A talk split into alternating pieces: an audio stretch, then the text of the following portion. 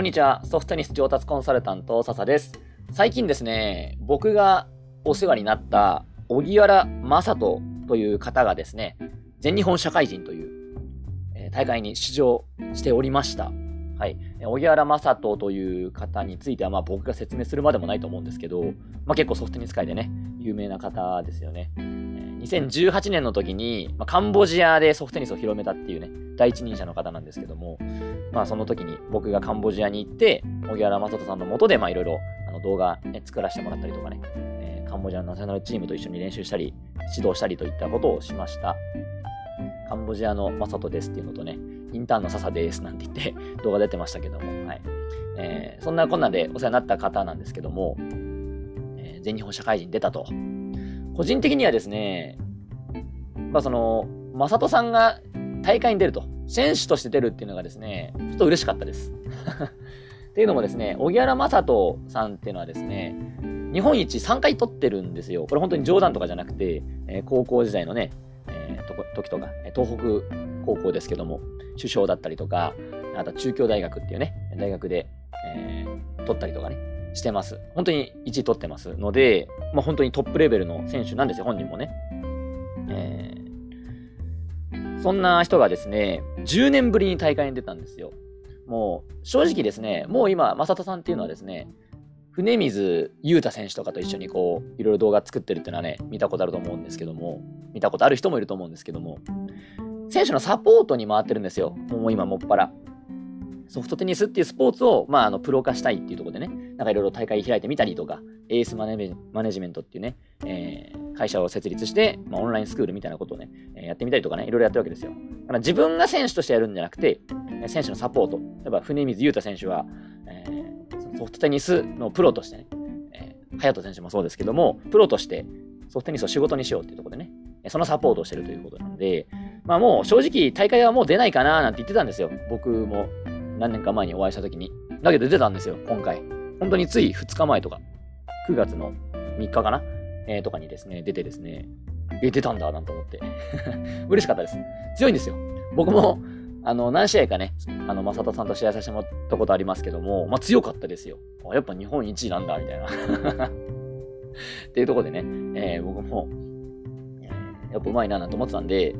なんか選手として出てくれたっていうのはですね、嬉しい気持ちでした。はい。私事なんですけども、僕も最近出たんですよ、久々に大会に。まあ、僕が出た大会はですね、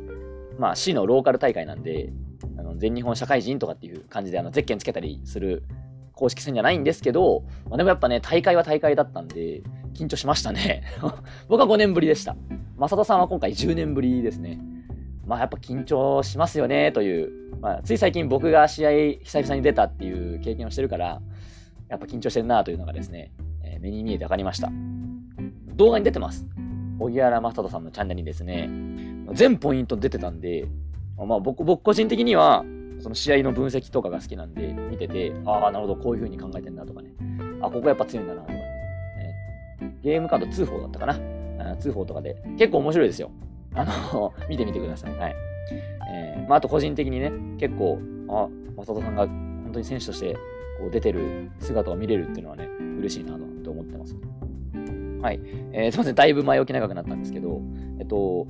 今回はですね、そういう試合見て、まあ、負けちゃったんですよ、残念ながら。正人さんは今回の全日本社会人。全日本社会人、初戦から強いですからね、相手がね。えー、負けちゃったんですけど、こういう試合を見て、えっと、あの、いい意味で強い人も、所詮人間だということなんですよ。この辺をやっぱりね、冷静に見極めるっていうのは大事なことだなと、今回もまた思いました。と、まあ、例えば、あの、まさとさんっていう方は、あんまいい言い方じゃないかもしれないですけども、まあ、すげえ才能があるかっていうとそういうわけじゃないんです。身体能力がすごい高いわけじゃないんですよ。ね、で、まあ僕はすごい共感するわけですよ。僕も生まれつきの身体能力全然高くない人間なんですけども、えー、でも日本一取れるんですよ。えー、それがなぜかってことなんですけど、それがやっぱソフトテニスってスポーツの面白いところですね。あのソフトテニスってスポーツのレベルが低いから、身体能力が低くてもトップ取れるっていうわけじゃないんですよ。たまにこういうことを言う人いるんですけど、僕はそういうの嫌いです。なめんなよって思うんですけど、あのソフトテニスっていうスポーツとか、公式テニスも同じなんですけど、ネット挟んでる。えー、し、しかもこう直接殴り合うとか、タイムを競い合うとかじゃなくてね、ボールのスピードを競い合うとかじゃなくて、えー、コートにボールをね、え、入れて、えそして、え点を取ると。まあ、そしてゲームを取るというね、えルールがあるので、まあ、この身体能力だけで決まりにくいというルールにそもそもなってるわけですね。いろんな要素が絡んできて、いろんなところで強さっていうものを自分なりに表現できるという、そういう良さがある。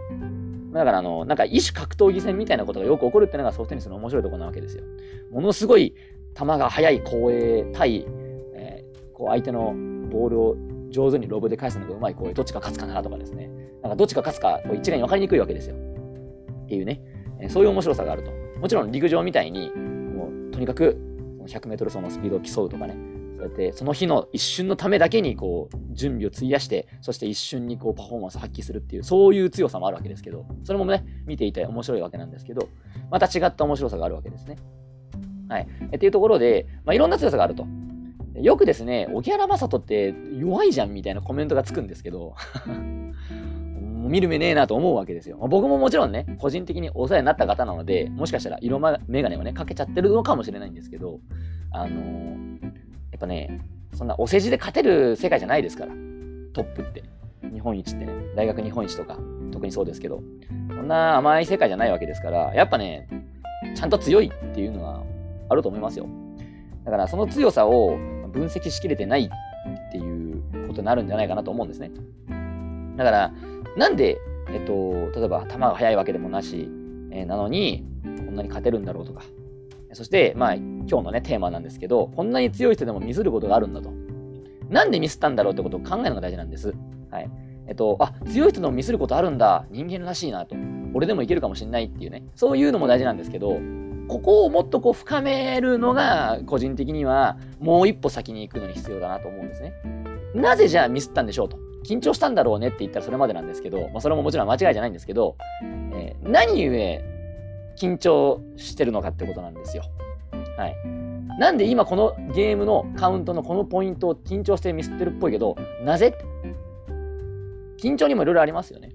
はい。えっと、その大会自体全部全般的に緊張するわけですけども、ゲームカウントのどこのカウントの方が緊張するとかですね。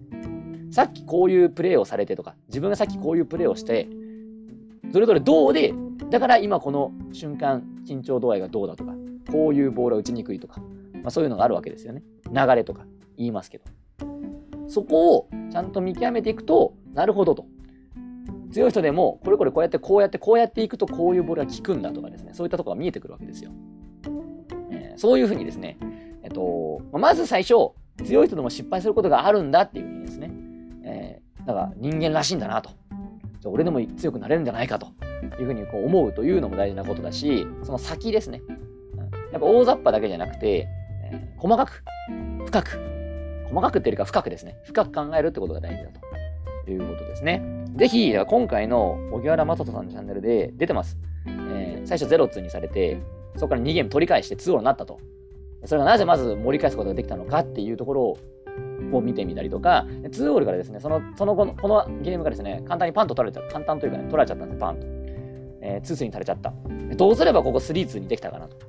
いうことを考えてみたりとかですね。じゃあその2、3にされた後に、なんとかこう盛り返して3オールにするにはどうしたらよかったろうか。うまく締められたわけですけども、対戦相手がですね、まあなんか工夫して締めてきたわけですよ。2、3になって、3、2になって、ここで試合を決めに来たんです。どういうふうに締めに来たのかと。えー、逆にこう負けてしまった側、今回の正人さん側は、えー、何故締められちゃったのかと。という感じでですね、見ていくと、まあいろいろとこう見えてくるんじゃないかなと思います。はい。じゃあ今回のね、ラジオはこれぐらいにしておきます。僕はね、本当ありがたかったですよ。あの、全ポイントがですね、動画に出てるんですけども、こんなに分析してくださいみたいなもんじゃないですかみたいな思ってね、僕は見ましたけど、個人的には。えー、やっぱ勉強になりました、今回も。ああ、そうか、ここでこういうふうにね、出るんだとか、あここでこういう選択したんだとかですね。えー、通報、あ0-2からどうやってまくったのかなとかですね。はいえー、負けた試合だから、あのー、役に立たないとかですね、そんなことないんですね。はいえー、全部、勝った試合だろうが負けた試合だろうがですね、えー、全部ね、あの学ぶものはあるはずだというふうに思ってみるのが大事かなと思います。はい。ということで、今回の話はこれで終わりにします。ぜひ、まあ、自分なりにですね、分析してみてくださいと。では。